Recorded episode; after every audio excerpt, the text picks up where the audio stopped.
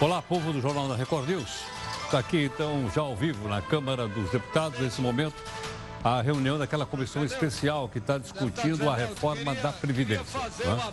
Há uma discussão lá para saber, portanto, se a sessão vai continuar ou não. Está aí o presidente da, da comissão nesse momento e tem dois jogos aí para você entender. De um lado, a oposição querendo obstruir para não deixar que a sessão continue. E do outro lado, a situação, aqueles que apoiam a reforma da Previdência, votando contrariamente. Então, isso está em execução. Durante o jornal, havendo qualquer mudança aí, a gente vai, né, a gente vai uh, trazer para você aqui ao vivo no jornal. Bom, acontece que o Faísca, que é o anti-herói aqui do jornal da Record News, escapou de usar tornozeleira eletrônica, não precisa mais. Mas por quê? Porque ele está sendo investigado pela justiça, porque ele é acusado, o Faísca, de comprar votos. Graças a isso, ele conseguiu eleger vários candidatos, né? vários candidatos do partido dele. O partido dele é o Partido dos Gatos Catutos. E ele disse, pô, ele não gostou dessa aí não. Ele conseguiu uma decisão para não usar a tornozeleira eletrônica, dizendo que ela não é fashion. E ele só gosta de coisa fashion. Coisa que o pessoal da maquiagem gosta, coisa fashion. Ainda se fosse uma tornozeleira de diamantes, com ouro branco, vai lá. Mas não é, então ele não vai usar. Na sua opinião, como é que alguns conseguem escapar da lei e outros não? Mande aqui sua opinião aqui para mim pelas redes sociais da Record News e veja aqui no nosso portal, olha lá, Comissão da Reforma da Previdência se reúne, já está reunida, você viu ali agora, mostrei a imagem para você, não, não é? Se reunida para votar o parecer. Então o pessoal está lá, continua discutindo ali e a gente mostra assim que houver qualquer modificação, ok? Bom, veja também aqui outras notícias importantes para a gente poder entender o nosso país. O Congresso está preocupado. Ele aprova o projeto para renovar a frota de carros da presidência. O ex-governador Garotinho também não vai precisar usar tornozeleira eletrônica, parece o Faísca. Todo mundo está olhando para trás para essa escolinha do professor Raimundo aqui. Vai estar tá nos livros de história como um juiz que se corrompeu, como um juiz ladrão. Sérgio Moro, que equivale ao troféu da Champions League, a Liga dos Campeões. São as pérolas da reunião da Comissão de Deputados que ouviu Sérgio Moro. Hoje você vai ver os melhores momentos para o orgulho dos eleitores. O ponto eletrônico digital para funcionários públicos federais começa a funcionar. Só no Rio de Janeiro, 72 mil pessoas depositaram seus dedinhos na máquina diabólica. Veja aí a gaveta do Jornal da Record News. E aqueles estádios construídos para a Olimpíada do Rio? Só o parque aquático tem uma dívida de 11 milhões de reais. Só de água. Chama aí o Aquaman. O Brasil adere ao Acordo Internacional do Registro de Patentes, anuncia o governo. O que é que isso significa para os inventores de novos produtos? Será que eles aceitam também patente de jabuticaba? Uma medida provisória que proibiu desconto na folha do imposto sindical perdeu valor. Mas há uma decisão do ministro Barroso que reafirma que só o trabalhador pode decidir se quer ou não pagar o sindicato. Veja aí a nossa imagem do dia. Esse homem de 90 anos sendo carregado para uma agência do Banco do Brasil para provar que estava vivo. É uma exigência para receber a aposentadoria de um salário mínimo. Quem for pego fumando no carro, com a presença de menores, vai levar uma multa de 300 reais. Na sua opinião, você acha que isso funciona ou é mais uma daquelas leis que não pegam? Manda aqui sua mensagem para a gente pelas redes sociais da Record News, mas eu acho que hoje é melhor o Zap Zap, viu? É o 11 São Paulo, 942 128 782. WhatsApp, Facebook, Instagram e outros deixam os internautas na mão. Funcionam devagar, devagarinho. Enquanto as redes sociais não funcionam, Faísca espera pacientemente. A Áustria proíbe o pesticida da Monsanto. Estudos apontam o risco de câncer. Hoje você vai ver uma entrevista com o outro lado. A prefeita de Amsterdã, capital da Holanda, quer acabar com o distrito da luz vermelha. Mas o que quer dizer isso? Bom, vamos tentar explicar. Já o Senado da França aprova um projeto que proíbe a palmada. Castigo agora vai ser ficar uma hora inteira sem o videogame e o celular. Não, não, não, o último lugar onde vivem as vaquitas marinhas foi declarado pela ONU como santuário ecológico em perigo. A Nestlé troca a embalagem das barrinhas de cereais. Ao invés do plástico poluidor, entra em campo o bem comportado saquinho de papel. O Jornal da Record News sai muito em plataforma. É verdade que hoje elas estão funcionando devagar, devagarinho. Mas ainda assim, você pode cobrar da gente busca de isenção e também busca de interesse público.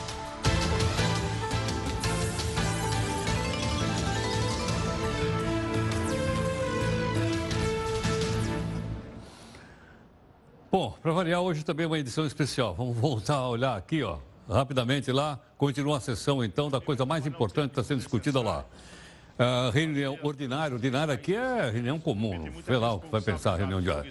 Então está aí a nossa reunião uh, acontecendo e estão discutindo uh, se começa ou não a votação da, do parecer da reforma na Previdência, ok ou não? Tá, continua lá o pessoal discutindo questão de ordem e tal e tal e tal. Bom, tem live aqui, hoje a live foi só no foi só no, no Twitter, não funcionou nada. Então essa imagem que você está vendo aí é só a imagem do Twitter, ó. Com a Neide e também a Júlia, ok? Bom, nossa hashtag, se você conseguir acessar hoje, é JR News. Daqui a pouquinho a gente vai ter uma explicação uh, a respeito disso. Nosso desafio de hoje devia ser para botar o Facebook para fun funcionar. Mas o nosso desafio diz que informação é importante, mas análise é fundamental. Informação importante, mas análise é fundamental. Daqui a pouquinho os nossos convidados vão fazer análise aqui para gente, ok? São pessoas que têm, obviamente, credibilidade. Bom, no Senado, a Comissão de Assuntos Sociais aprovou hoje um projeto que obriga o motorista que causar acidentes por consumo de álcool ou drogas a pagar despesas do SUS com o tratamento das vítimas. Olha que interessante. Atropelar alguém, o SUS atender, você vai pagar o, o atendimento. O projeto segue agora para a Comissão de Justiça. For aprovado, aí então vai para a Câmara dos Deputados, porque, como você sabe, o nosso sistema parlamentar é bicameral Câmara e Senado. Por falar no Senado, a Comissão de Justiça também aprovou um projeto que proíbe qualquer propaganda de cigarro. Qualquer um. Inclusive a exposição do local onde o pessoal vende cigarro. O projeto ainda impede patrocínio de eventos pelos fabricantes. Atualmente, a propaganda é permitida desde que não incentive consumo de cigarro. não consigo entender uma propaganda que não incentive consumo, mas é o que eles dizem. O projeto altera ainda o código de trânsito, impondo multa gravíssima para motorista que dirige carro com alguém dentro do carro fumando. E se tiver também no carro algum menor de idade. A multa para essa infração é de 300 reais e agora o projeto segue para a Câmara dos Deputados. Essa é a pergunta que nós estamos fazendo para você. Será que isso vai funcionar ou vai ser mais uma daquelas leis que a gente não sabe por que, que são aprovadas no país? Bom, numa sessão conjunta, deputados e senadores, portanto, o Congresso aprovou hoje uma proposta que viabiliza a renovação da frota de carros de uso do presidente, vice-presidente, ah, ex-presidentes também. Olha que legal presidente, vice e ex-presidente, todo mundo de carro novo. Projeto foi aprovado assim, não nem contar votos. O texto autoriza a compra que atualmente está vedada em lei. O edital vai definir os valores do automóvel. Agora a proposta segue para a sanção do presidente. Será que são automóveis baratinhos porque vão ser pagos com o nosso imposto? Aquele que a gente mostra aqui para você lá no impostômetro? Temos aí ou não? Na mão, impostômetro para mostrar para onde vai sair o dinheiro do carro? Não, outra hora a gente mostra. O ex-governador do Rio, Antônio Garotinho, não vai precisar usar tornozeleiro eletrônico. É que a justiça concedeu para ele hoje um habeas corpus. Garotinho teria até amanhã para colocar a tornozeleira. A defesa do Garotinho havia pedido o habeas corpus alegando que ele estaria sofrendo constrangimento. Lembrando que ele é réu em ação por crimes eleitorais. Ok? O Instagram, o Facebook e o WhatsApp apresentaram instabilidade. Instabilidade é um modo, vamos dizer assim, é, como é que pode falar? Poderá dizer que eles não estão funcionando direito, ok ou não? Nós vamos falar sobre esse assunto. Quem está aqui gentilmente conosco é Cleorbete Santos, que é especialista em direito digital e segurança na internet. E ele, então, gentilmente conosco. Doutor Cleorbete está aqui conosco. Cleorbete, muito obrigado pela gentileza, pela participação aqui no Cleorbete, perdão. Tudo bem, esse nome aí é meio complicado. É, é o, o, meu tá também é complicado, me chamo de Herodoto toda hora. normal, né, para nomes diferentes. É normal, é normal. Muito obrigado. Deixa eu te perguntar o seguinte, e aí, quem sofrer prejuízo, pode tentar recuperar esse prejuízo contra quem? Então, é, quem se sentir lesado aí nessas relações que surgem, né, com WhatsApp, com Instagram, com Facebook, inclusive tem um site chamado Down Detector, que ele recebe reclamações de usuários do mundo inteiro e metade dos usuários é, reclamou de várias funcionalidades que não estavam funcionando, não estavam é, funcionando bem durante o dia de hoje. E aqui no Brasil a gente tem o Código de Defesa do Consumidor, né? O artigo 20 ele preza, ele ele nos protege contra má prestação de serviço. Aí o consumidor pode perguntar, sim, mas é, o WhatsApp é gratuito, o Facebook é gratuito. Mesmo assim, nós temos decisões aqui, inclusive do nosso STJ, nosso Superior Tribunal de Justiça, garantindo que essas são também relações de consumo, porque essas empresas, como a Facebook, que é dona né, do, do WhatsApp, dona do Instagram, elas lucram às custas de nossos dados, elas lucram às custas de propagandas direcionadas que elas fazem para nós. Então, há sim uma relação de consumo. E o interessante é que o ônus da prova vai ser da própria empresa, caso o consumidor ingresse com uma ação pleiteando aí o ressarcimento aí pelos seus danos por conta da parada desse serviço, por conta do mau funcionamento. Eu vi vários relatos, inclusive de pessoas que fazem anúncios, né, via Instagram, via Facebook, falando que tiveram prejuízos, então essas pessoas elas podem sim ingressar com essa ação com o Código de Defesa do Consumidor, comprovando que né, elas vão fazer um levantamento das provas ali, comprovando que elas foram lesadas. Imagine você uma situação onde você tem um grupo de trabalho, por exemplo, com umas 300 pessoas, umas 200 e poucas pessoas, e você não consegue mais ali estar tá baixando conteúdo, que você está trabalhando com aquele conteúdo. Então, daqui que você cadastre todos os, os, os usuários em uma nova plataforma, uma plataforma concorrente ao WhatsApp, você está tendo prejuízo ali, né? Alguém que está vendendo pela internet, que não consegue manter conversas né, com seus clientes também, Basta fazer aí o levantamento das provas, fazer um registro em cartório, lavrar uma ata notarial, comprovando ali o horário da lesão, né, dos prejuízos que teve, e ela vai poder fazer esse ingresso. E só para fechar essa fala, a gente também tem o código, de, o código civil, né? As pessoas podem também é, usar o código civil. Só que aí, no caso, elas, elas que vão ter que comprovar que o serviço foi mal prestado pelo Código de Defesa do Consumidor quem deve se defender, quem deve provar que o serviço estava ok é a empresa, no caso, a Facebook. Posso dizer que essa situação é semelhante a essa outra. Eu tenho uma pizzaria, tenho uma porção de produtos lá na geladeira e acabou a luz daquela região e eu perdi tudo que eu tinha na geladeira. É isso ou não? Aí eu vou Nesse lá e dizer, aí... olha, eu quero recuperar o que eu perdi aí. Exatamente. Você vai entrar com ação de ressarcimento, de perdas e danos, se for o caso, é, perante a, prestadora ali de serviço de energia elétrica. Né? Algumas pessoas até falam que a internet já é um serviço essencial, né? que ninguém consegue mais viver sem. Ou seja, nós estamos agora nos transformando em dispositivos. O celular não deixa de ser uma extensão do corpo humano e, por consequente, uma extensão de nossas relações não só de trabalho, mas relações afetivas. Então, tudo isso aí pode ser levado em consideração quando do julgamento pelo judiciário do que tem acontecido. E seu exemplo, sim, com certeza está bem válido, é uma analogia perfeita para o que aconteceu hoje. A gente ficou sem luz nos campos aí da nossa internet, né, em, em parte. É isso. Doutor Cleorbert, muito obrigado pela sua gentileza, pela explicação aqui conosco. Muito grato. Fico agradecido. Uma boa noite a todos. Muito obrigado. Doutor Cleor Betty Santos, é, advogado especialista em direito digital, gentilmente conversando conosco aqui sobre segurança da internet, ok, não? Vamos voltar lá para a Câmara para ver lá, o pessoal está tá ao vivo, aqui nós também. Aqui na Câmara eles estão ainda discutindo como é que vai, se vai votar, se não vai votar, o relatório da reforma da Previdência. Isso daqui é a comissão especial. Se passar aí, aí vai para o plenário. São duas votações do plenário, como você sabe, porque isso aqui é uma PEC. Ok ou não? Vamos lá. Mais questão de ordem, cada bancada está lá decidindo sim ou não, sim ou não, sim ou não. Né? E a gente tem aí aproveitado para dar uma geral aí nos deputados. Acontecer qualquer coisa, certamente a gente volta aqui mostrando ao vivo para você. Vamos então à nossa primeira live aqui nas redes sociais.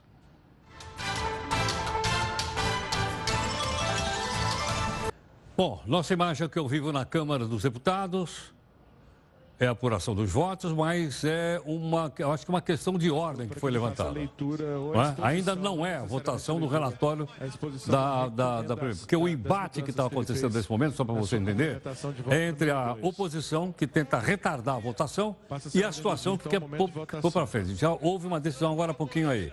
Você viu o placar mostrando aí agora. O pessoal está mais calmo. Né? É provável, então, que a gente tem aí o desenvolvimento. Olha lá, a sessão continua e tal. E vamos ver agora qual é o próximo passo uh, dessa sessão. Ok? Vamos lá, qualquer coisa a gente volta a explicar para você aí. Bom, a Áustria aprovou hoje, a Áustria você conhece, na Europa, proibição do total de um agrotóxico que a gente já explicou aqui para você, fizemos até um, uma materinha para a gente poder entender, que sou leigo no assunto, chamado glifosato de uma empresa chamada Monsanto. E salvo engano, o nome comercial a gente botou até aquela latinha aqui, é o Roundup. Não é isso não? É o Roundup. Bom, por quê? Porque lá na Áustria eles alegam que ele pode causar doença, por exemplo, câncer. Agora, a gente pergunta o seguinte: será que, de fato, ingerir alimentos tratados com esse agrotóxico pode ou não causar mal à saúde? Professora do Departamento de Geografia, gentilmente aqui conosco, professora Larissa Mias Bombardi, né, para conversar um pouco conosco. Larissa, muito prazer, muito obrigado pela gentileza. Obrigada. Você dá aula de geografia onde? Na USP. Puxa, já dei aula lá. Sim, eu sei. Mas faz muito tempo. Você nem era nascido aí. Não sei, controvérsias. Larissa, o que fazer então com essa história aí do agrotóxico? A gente tem que olhar com muito cuidado para isso, Heródoto. Trouxe, inclusive, um atlas, lancei o mês passado em Berlim, Geografia do uso de agrotóxicos no Brasil e conexões com a União Europeia. Foi primeiro lançado no Brasil e agora na Europa. Essa aqui é a versão em inglês. Posso ver instantinho? Com certeza. Sei. Mostrar para o pessoal. É, sei. E, e, e, e, qual é a conclusão que você chegou aqui? Uma simetria enorme entre o nível de agrotóxico usado no Brasil e o nível de agrotóxico usado na União Europeia. Você mencionou agora o glifosato. Ah. É, nós permitimos um resíduo de glifosato na água potável no Brasil que é 5 mil vezes superior ao nível de glifosato permitido na água na, na água, Europeia. Na água que a gente bebe potável, ou não? exatamente. Água potável? Isso, água que bebemos. 5 mil vezes maior. E como você mencionou, o glifosato é considerado pela Organização Mundial da Saúde como potencialmente cancerígeno para seres humanos desde 2015. Então, acho que câncer é a principal doença associada à exposição ao glifosato. Tanto que agora, recentemente, a Monsanto foi condenada a pagar uma enorme quantia é, a um jardineiro no, na Califórnia e outros processos acabaram vindo à tona também. O mundo inteiro está olhando com muito cuidado para isso, para o uso de glifosato. A França também já decidiu que a partir de 2022, independentemente de qualquer outra decisão da União Europeia, o glifosato estará proibido em território francês e, no entanto, no Brasil, mais de um terço do volume de agrotóxico comercializado é justamente de glifosato, que é cancerígeno. A própria Organização Mundial da Saúde assume que ele é cancerígeno e provoca é, outros males também, entre eles desregulação endócrina, é uma substância é, altamente tóxica. Agora, como é que a União Europeia compra os produtos agrícolas de nós se nós usamos um agrotóxico tão perigoso? É, por dois motivos principalmente. O primeiro é porque é, alguns produtos eles não admitem para o consumo humano. É o caso da soja importada pela União Europeia. Ela não admite importar soja do Brasil e da Argentina para consumo humano, só para consumo animal. Ah, só para animais? Exatamente. Não sabia. E um outro elemento também é que não há ainda na União Europeia uma padronização é, do monitoramento. Não há um protocolo da União Europeia é, homogêneo, digamos assim. Então, cada país faz o seu monitoramento. E a União Europeia está abrindo os olhos para isso, a gente sabe. Teve, inclusive, um rebatimento sobre esse acordo União Europeia-Mercosul com relação às importações de produtos é, brasileiros, não só brasileiros. É, e há uma mobilização da sociedade civil na União Europeia e de algumas entidades, dentre elas eu destaco a PAN, Pesticides Action Network, justamente sobre como é que a União Europeia fiscaliza ou não é, esses alimentos. Então, inclusive no lançamento em Berlim, uma das ativistas, que é uma cientista, indicou o seguinte: 80% dos produtos importados pela União Europeia do Brasil é, tem algum resíduo de agrotóxico e 10% tem resíduos acima do permitido lá. Então, é algo que eles estão olhando com muito cuidado. E eu penso que, acho que essa rede de pesquisadores brasileiros e, europeus, inclusive esse encontro e a oportunidade de ter lançado o Atlas lá, nos traz uma pauta em comum que é vamos discutir padrões internacionais de uso e de resíduo de agrotóxico. Larissa, logicamente a gente tem sempre os dois lados. Nós já ouvimos o outro lado. Uhum. E o nosso outro convidado antes, se tirássemos os agrotóxicos, a produção de alimentos cairia 40% no mundo e os preços subiriam e os pobres não poderiam. É, procede isso é, ou não? Eu diria que esse é um argumento falacioso, por ah, é? vários motivos. Ah. Vou dizer quais. É, primeiro, porque quando essas substâncias é, começaram a ser introduzidas massivamente no mundo, a partir da Segunda Guerra Mundial, mas sobretudo nos anos 50, é, a, o argumento central era de que reduziria a fome do mundo através do uso dessas substâncias com produção em larga escala. E a verdade é que a fome continua estável. Um sexto da humanidade continua passando um fome.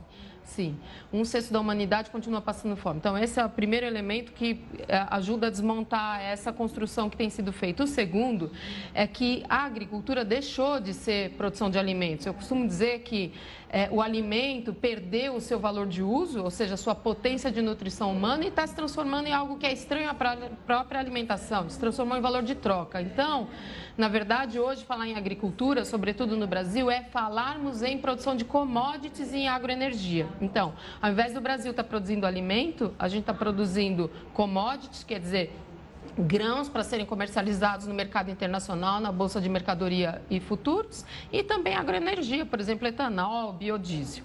Então, o que acontece? A gente aumentou as áreas de produção de soja e cana, soja praticamente dobrou, cana aumentou em 50% e a gente diminuiu áreas de arroz, feijão, trigo e mandioca. O Brasil importa sistematicamente feijão há mais de 10 anos. Então, nós não estamos falando na produção de alimentos, a gente está falando na agricultura como um elemento exclusivamente comercial. Então, ao invés de é, assegurarmos a segurança alimentar no Brasil, que a gente tem feito... Mas não é assim em todos os países do mundo? Não, na não. Europa. Na Argentina não é assim. Mas a América Latina tem feito, tem se inserido nessa economia mundializada, eu diria, de uma forma muito subalterna, não só Brasil. Brasil, Argentina, Uruguai também, México, enfim, todos os, esses países da América Latina estão, como diria o Eduardo Galeano, é, exercendo um, um percurso, uma tragédia histórica, porque a gente se insere de forma subalterna na economia mundial vendendo produtos de baixíssimo valor agregado. Então, entre os 10 produtos mais exportados pelo Brasil, 7 são de origem agropecuária e, além deles, minério de ferro e petróleo. Enfim, é, o que tem acontecido então é que nós é, exportamos produtos com baixo valor agregado e o que nos subalterniza do ponto de vista econômico e trazemos um impacto tremendo tanto para a saúde humana quanto para a saúde ambiental nesse modelo que, em que nós escolhemos estar inseridos na, na era da globalização. Tá certo. Bom, está em inglês. Mas tem a versão em português também, ambos estão disponíveis para download é, gratuitamente. É, o em português no meu blog é, Como, é, é? www.larissabombardi.blog.br barra Atlas 2017 e a versão em inglês está disponível no, na biblioteca da USP. É só é, colocar num navegador o nome do Atlas, o meu sobrenome, Biblioteca USP e é muito fácil localizar a versão em inglês também. Larissa, obrigado pela gentileza. Eu quem agradeço. Muito obrigado. Um prazer. Bom, professora, doutora Larissa Bombardi, professor do Departamento de Geografia da Universidade de São Paulo. Ela lembrou agora o Eduardo Galeano. Se cair na sua mão, Veias Abertas Sim. da América Latina, entre outros, esse não? Sim, exatamente esse. É esse. Uhum. Se cair na sua mão, Veias Abertas da América Latina, leia, porque realmente é um livro extraordinário, entre outros que tem o Eduardo Galeano. Vale a pena para a gente conhecer um pouco melhor a nossa América Latina. Ok ou não? Bom, a sessão continua agora, está aqui o líder do PT, lá na Câmara dos Deputados. O pessoal está discutindo então agora. Vamos ter um pouquinho do som, dá para a gente ver o que, que o líder está dizendo? Corte de 30, 40%. Onde está o privilégio deste trabalhador? Se é para falar sério, não em ajuste fiscal, mas em corte de privilégio, libere o cálculo do regime geral da Previdência. Com que que Isso não voltar? tem nada que ver com o aumento da idade média da população. Da, da, da coisa lá, Se é para ajustar a idade média, do resumo então o brasileiro está vivendo mais, aumente um ano, dois anos, faça uma Vamos transição, mas não corte, deputado Samuel, 30, 40% da aposentadoria de um desses garçons que está aqui nos servindo. E eu sei que a oposição, às vezes, o governo vem e diz: ah, isso é demagogia. Se isso é demagogia, vou continuar fazendo. Isso é defender os mais pobres. Não tem okay. nada que ver Bom, o relatório do deputado Samuel Moreira deve ser lido ainda hoje. Se ele começar a ler o relatório, né, a oposição obviamente está ali tendo o seu direito democrático de fazer obstrução, a gente volta então para você, ok? Bom, uh, a nossa imagem do dia foi desse senhor idoso, na abertura aqui, a gente tem imagem ou não? Esse senhor aqui, ó, ele estava sendo carregado para ir numa agência do Banco do Brasil. Por quê? Você é obrigado todo ano na agência do Banco do Brasil ou em qualquer outro banco para provar que você está vivo para poder re receber a Previdência Social. Bom, nós colocamos na abertura do jornal. Agora ficamos sabendo o seguinte, que esse senhor morreu. Ontem ele morreu. Ele morreu ontem. Né? Então, ficamos assim extremamente condoídos aí com a família dele, que passou por essa situação na última sexta-feira. Tá, como você viu aí, uma tragédia ainda que indiretamente relacionada à própria ou diretamente, se você quiser, na, na, na, na Previdência Social. Bom, agora são nove e meia. Vamos então aqui para mais uma live, porque o jornal está em multiplataforma. Bom, como ontem, hoje nós estamos também ao vivo aqui na Câmara dos Deputados, ok ou não? O que, que aconteceu até agora?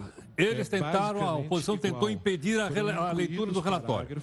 A situação, que foi feita uma votação aí por bancada. Quem ganhou? Então, a situação ganhou. Portanto, o relatório vai ser lido. Aí está essa senhora, que eu não conheço, deve trabalhar na Câmara, né? distribuindo então a cópia do relatório para todo mundo aí. O é deputado Manuel Moreira já está a postos para ler lá o relatório. Depois de lido o relatório, aí o pessoal vai votar.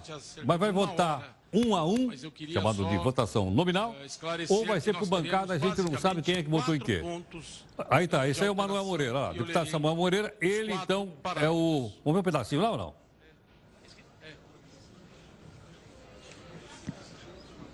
Vamos ver. Ou seja, a leitura da complementação de voto em si não deve ser muito demorada. Bom, o, o, o, relatório, relatório é um pouco longo, pode ter certeza, a gente vai ter oportunidade. Eu disse a você o seguinte, que nós ontem estávamos ao vivo aqui quando ocorreu uma, uma reunião na comissão, em três comissões da Câmara. E aí deu aquele embrólio danado. Por quê? Quem foi ontem ouvido lá foi o ministro Sérgio Moro. Ok ou não? Ocorre o seguinte, que deu tanta confusão, tanta confusão, que nós nem conseguimos mostrar tudo para você, porque nós estávamos aqui no ar e a confusão continuava lá. O que, que nós fizemos hoje? Nós resolvemos juntar para você, então, aqui, o creme de la creme. Ou seja, para você ver curtinho os melhores lances dessa reunião de ontem. Mas, por favor, pelo amor de Deus, se controlem. Vou passar a palavra ao ministro Sérgio Moro. Gente, eu vou encerrar a reunião, porque eu vou passar a palavra ao ministro. Todo mundo está olhando para trás para essa escolinha do professor Raimundo, isso aqui. Gente, se eu ficar cuidando aqui até de quem foi no banheiro e o outro sentou no lugar, pelo amor de Deus, não tem o que fazer. Pô. E o salário, ó. Nós sabemos que as empreiteiras, muitos, muitas delas, tratavam políticos como com apelidos. Quero que o senhor, ministro Sérgio Moro, se recorde desses apelidos. Montanha, amante, solução, Guarulhos, pescador, ou seja, apelidos de muitos desses casos de parlamentares que aqui ainda se encontram e que agora estão questionando o juiz da maior operação de combate à corrupção. Então, por favor, se se sentem. Se eu estiver errado em uma decisão que eu tomar, pode recorrer à minha decisão. Pode recorrer. Eu acabei de analisar aqui e eu estou agindo dentro da legalidade. Senhor presidente, passa a palavra por um minuto, deputado Davi Miranda.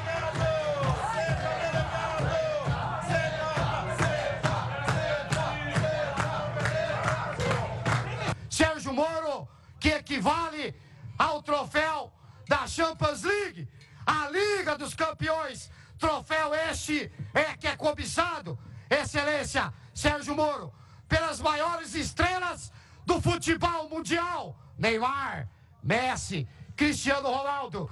E o senhor, Sérgio Moro, merece, em nome do povo brasileiro, esse troféu que o senhor recebe hoje que equivale à Liga dos Campeões, é o troféu entregue pelo povo brasileiro que não aguenta mais, ministro, essa cambada de político safado, vagabundo ordinário, ladrão do meu, do seu, do nosso dinheiro. E aí, ministro Sérgio Moro, com todo o respeito a Vossa Excelência, nós temos que escutar aqui, Bibo Nunes, a tal da Glaze Hoffman, que tá atolada, tá até o pescoço na Lava Jato, sendo investigada, o marido atolado até o fiofó, roubando o dinheiro do povo.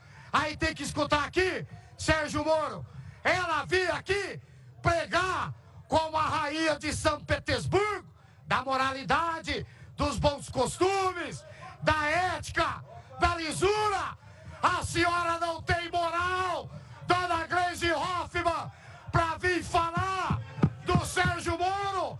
Lave a boca, petezada, com criolina, com ácido sulfúrico. Aqui, na gravura, eu fiz questão de colocar Sérgio Moro, a maior estrela do combate à corrupção brasileira. Beijo no coração, Sérgio Moro.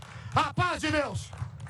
Eu peço eu, eu peço que. Eu peço que retirem das. Eu peço que retirem. Microfone, por favor. Microfone, por favor. Eu sou o líder da bancada do Partido dos Trabalhadores. Deputado, de forma líder... objetiva. Sim, mas a senhora vai ter que me ouvir. Deputado, por favor. Senhora presidente. A reunião está se dando no. Uma, uma pessoa. Deputado, por favor, seja objetivo. Uma pessoa. Eu sei, mas senhora, se eu puder falar. Artigo. Senão vai virar bagunça isso senhora aqui. Presidente. Por favor, deputado, cite uma, o artigo. Senhora presidente, por gentileza, eu vou citar. Uma pessoa, uma pessoa atacar outra pessoa que não está presente é covardia. Um homem atacar uma mulher que não está presente é um covarde que envergonha esse parlamento. Deputado, se a deputada Gleice este, Eu sou líder aqui, da bancada do PT. Eu sou a primeira a defender Este deputado de é um covarde. Eu não vou me equivocar na firmeza do que aqui tem que ser dito.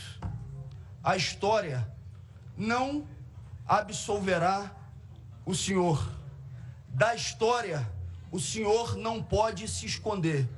E o senhor vai estar tá, sim nos livros de história.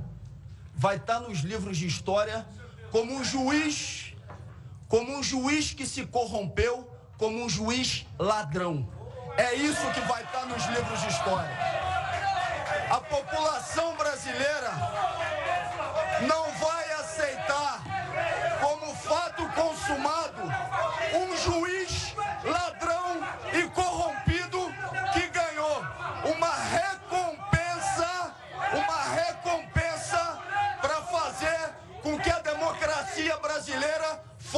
atingida. É o que o senhor é. Um juiz que se corrompeu e, apesar dos gritos, um juiz lá.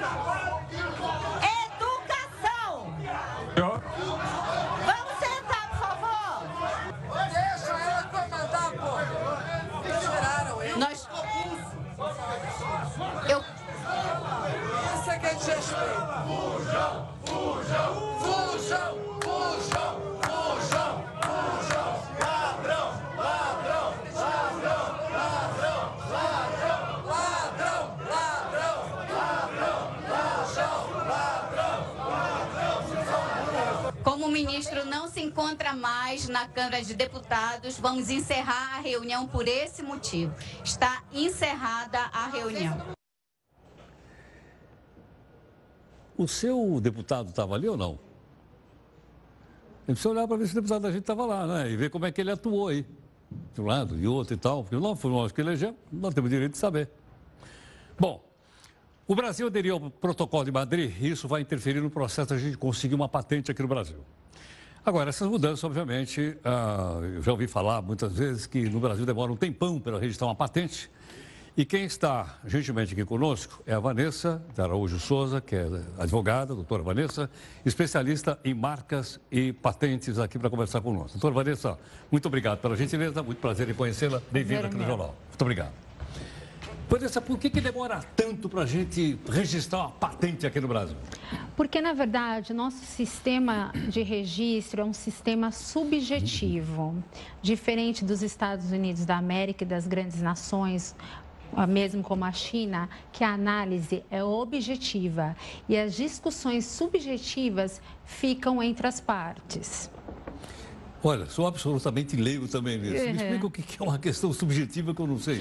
Na verdade, é, não entra em, em, todos os detalhes de uma patente, da marca, é, a questão da novidade. Você preenche os requisitos objetivos, eu tenho uma ideia, essa ideia é útil, ela não há outra igual no mercado, então você fica nessas questões mais rasas. Aqui no Brasil você discute muito a questão eh, mais profunda da novidade e isso acaba atrapalhando a nossa concorrência internacional, porque hoje as grandes questões, a grande é, briga entre os Estados Unidos e a China é justamente referente a patentes.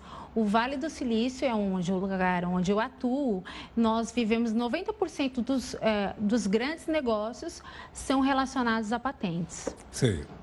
É, quer dizer, passou a ser um ativo importante, né? Exatamente. Uma ideia, um processo de Exatamente. fabricação. Hoje de... as pessoas falam, ah, o Vale do Silício, tecnologia, eh, pensa já em Google, ah, a Apple. Não, o que tem de mais valioso hoje no Vale do Silício são as patentes. Sei. Agora, uma coisa que me chama a atenção. Hum. Até outro dia a China era um país comunista. Sim. Não respeitava nenhuma patente. É. Você chegava lá no Hongqiao, é. em Pequim, você comprava relógio, uh, esses mais caros, Rolex e tal, por 10 dólares. É. Eles copiavam. É. Hoje a China é uma grande registradora de patentes. Bom, ela é uma grande registradora de patentes, mas ela também é uma grande furtadora de patentes. ah, é? Exatamente. Eu posso dizer porque eu fiz mestrado no Vale do Silício ah. e eu lembro que muitos dos meus colegas iam para as clínicas nas empresas, não todos, ah. mas justamente para copiar as ideias. E na Corte of Appeals, lá em São Francisco, é o que mais tem são essas discussões dessas cópias da China, é, todo o tempo querendo copiar as patentes de tecnologia. Então, mas a, ah, o inverso não pode ser diferente? Eles estão agora com aquela tecnologia 5G. Sim, que mais a barata, da mais é, eficiente, não é? Não é hora de ser copiado também ou não? É, é, o problema é que, na verdade, a 5G existe uma questão de espionagem que acaba é, dentro do regime, e como a, a, empresa é muito ligada ao regime comunista, é o que o, há um medo no mundo da China dominar as nossas informações, os nossos dados. Então, por isso que nos Estados Unidos, é, essa questão do 5G, ela está banida. Entendo. Mas o processo de produção de patentes e pesquisa na China, eu suponho que seja também muito grande. Sim, sim. Hoje nós temos, é, eu estou estudando na Queen Mary, é, em Londres, é, porque nos Estados Unidos você, é muito difícil você encontrar uma universidade que você estude patentes na China. E eu estou estudando o processo de registro na China. Também há um crescimento muito grande, porque hoje há uma valorização se você tem uma patente na China. Agora, é possível uma organização onde você registre uma patente lá e seja respeitada por um grupo grande de países? É, na verdade, Senão você teria que ir um por um? Não, na verdade agora você tem o protocolo de Paris e o protocolo de Madrid, que hoje o Brasil é, tornou-se signatário, que trata, trata de trademark, que são as marcas. E você fazendo o registro aqui no Brasil, ah, passa a ter validade em 120 países. É um órgão chamado WIPO. E isso facilita, vai ajudar muito as, as, nossas empresas, as nossas economias. Porque aqui no Brasil nós temos grandes ideias, nós temos grandes serviços, principalmente na área de tecnologia, mas nós não temos patentes. Então, a gente não consegue fechar o mercado e o nosso produto é desvalorizado. Agora, a, a, marca também vale como patente ou não? Como registro de marca é outro é o não, departamento? É, na verdade, a, a propriedade intelectual ela é dividida em copyright, uhum. marca e patente. São coisas diferentes. Okay. A marca é o símbolo, é o nome, que eu também posso. Exatamente, pode. Posso registrar, pode não é registrar, exatamente. É, é, eu posso registrar. É, não posso chegar por aí e dizer, olha, inventei uma marca chamada McDonald's. Exato, é, exato. Ah, e também é uma grande discussão no mundo, porque eu posso criar uma marca McDonald's referente a uhum. camisetas. E, e dizendo que não é exatamente fast food. Isso, exatamente. É símbolos símbolos também existe o fenômeno dos símbolos, né, do, do logo, que é o fenômeno da psicologia. Entendo. No caso, quando você registra um nome como esse, você tem exclusividade não só no fast food, eu suponho. É, então, há discussões é, internacionais que alguns países falam, não, é só no fast food, o outros falam, não, é, é, é em todos os setores. E, há, e, e também é muito interessante que hoje passa pela cor. Hoje você passa também pela cor. Vamos citar o caso do sapato que tem a sola vermelha. O qual? O Le Bouton? É, exatamente. Ah. Lá nos Estados Unidos, você não pode ter outro sapato de outra marca com a sola vermelha. Aqui no Brasil, a gente já não tem essa proibição. Você encontra alguns sapatos com solas vermelhas. não sabia disso. É. é. É o jeitinho brasileiro? Não, não. É uma forma de interpretação legal. Entendo. Entendo. Bom, agora então com essa participação do Brasil, isso vai ficar mais ou menos homogêneo. É uma tendência global de uma economia global, de uma economia globalizada? Sim, porque na porque verdade... você chega em qualquer lugar do mundo, é é? você olha ali, aquelas marcas todas se conhece. É, e na verdade, a, a, quando você tem uma trademark, quando você tem uma patente, você tem a valorização do seu objeto. Então, uma empresa brasileira vai passar por uma análise no IPO, que é um órgão internacional, quando ela for apresentar um projeto, eventualmente, para um investidor no Vale do Silício, a valorização desse projeto é outra. Compreendo. Compreendo.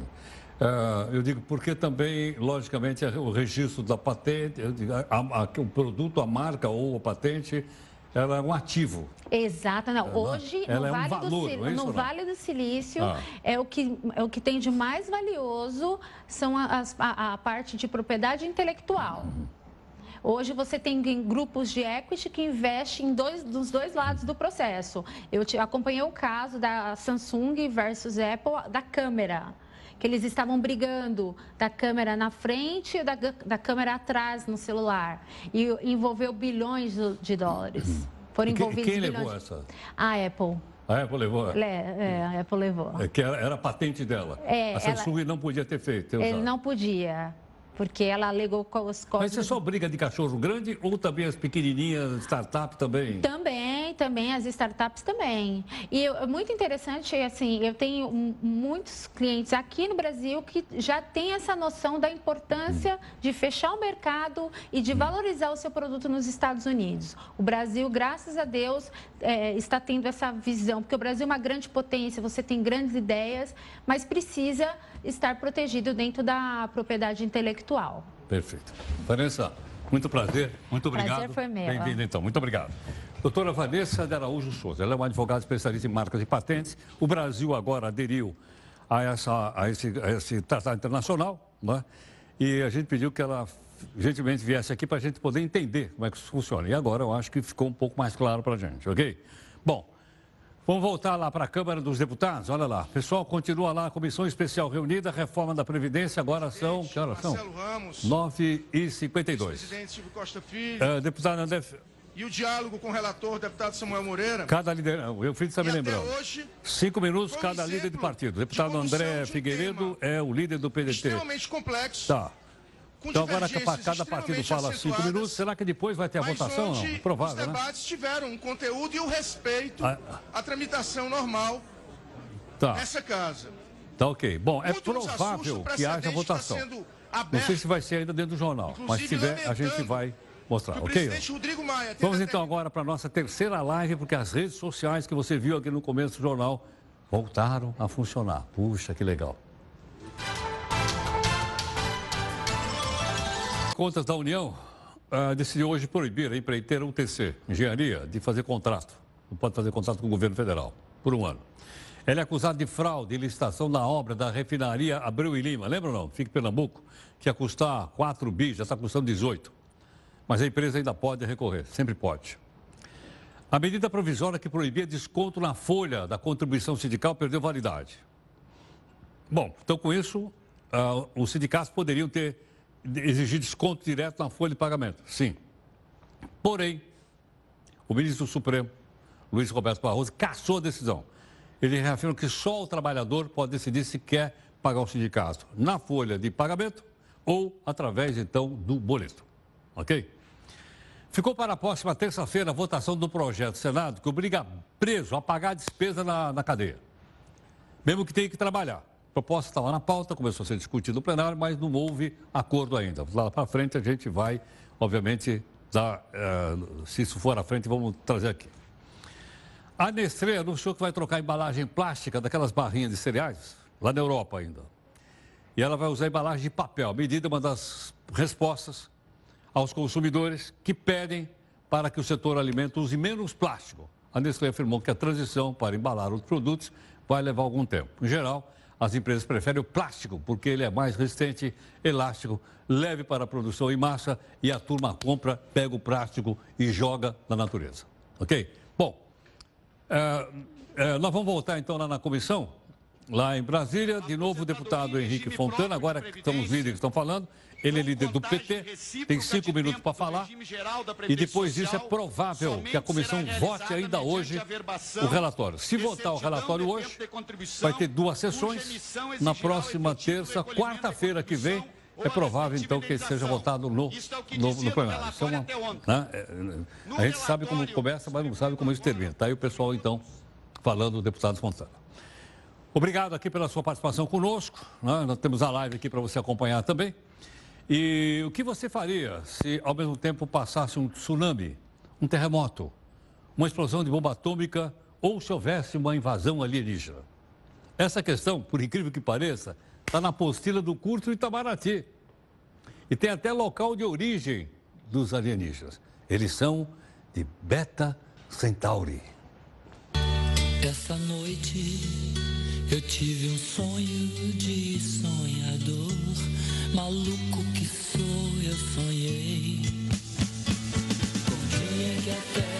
parou o dia que a terra parou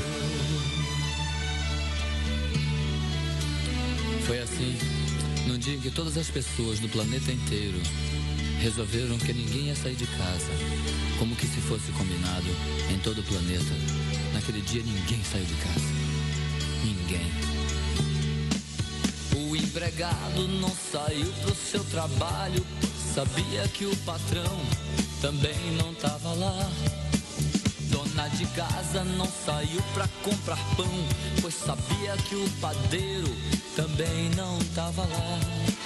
E o guarda não saiu para